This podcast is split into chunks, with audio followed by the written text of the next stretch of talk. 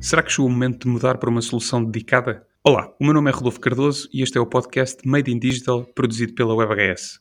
No quinto episódio, destacamos as principais diferenças entre os dois ambientes, cloud e dedicado. Neste episódio, iremos procurar entender por que motivo ou em que situações devemos optar por escolher uma solução dedicada em detrimento de um plano de alojamento partilhado. Como referi no episódio passado, há momentos em que as características de um plano partilhado podem limitar o seu projeto. Para quem procura uma maior autonomia ou espera elevados picos de tráfego, a escolha de uma solução dedicada é aconselhada. Com este tipo de alojamento, terá uma maior liberdade de configuração do seu servidor e a garantia de uma melhor performance, uma vez que o servidor aloja apenas o seu projeto. A velocidade com que irá entregar as suas páginas web será muito maior, já que não terá de partilhar recursos.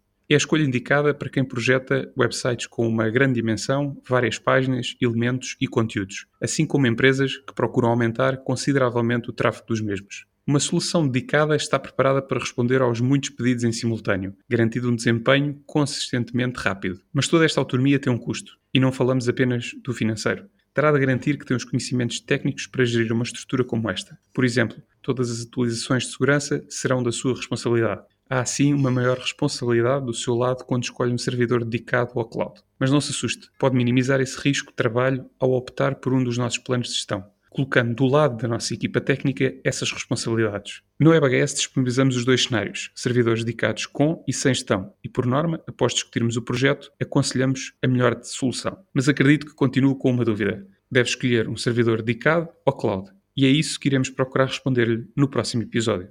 Até já!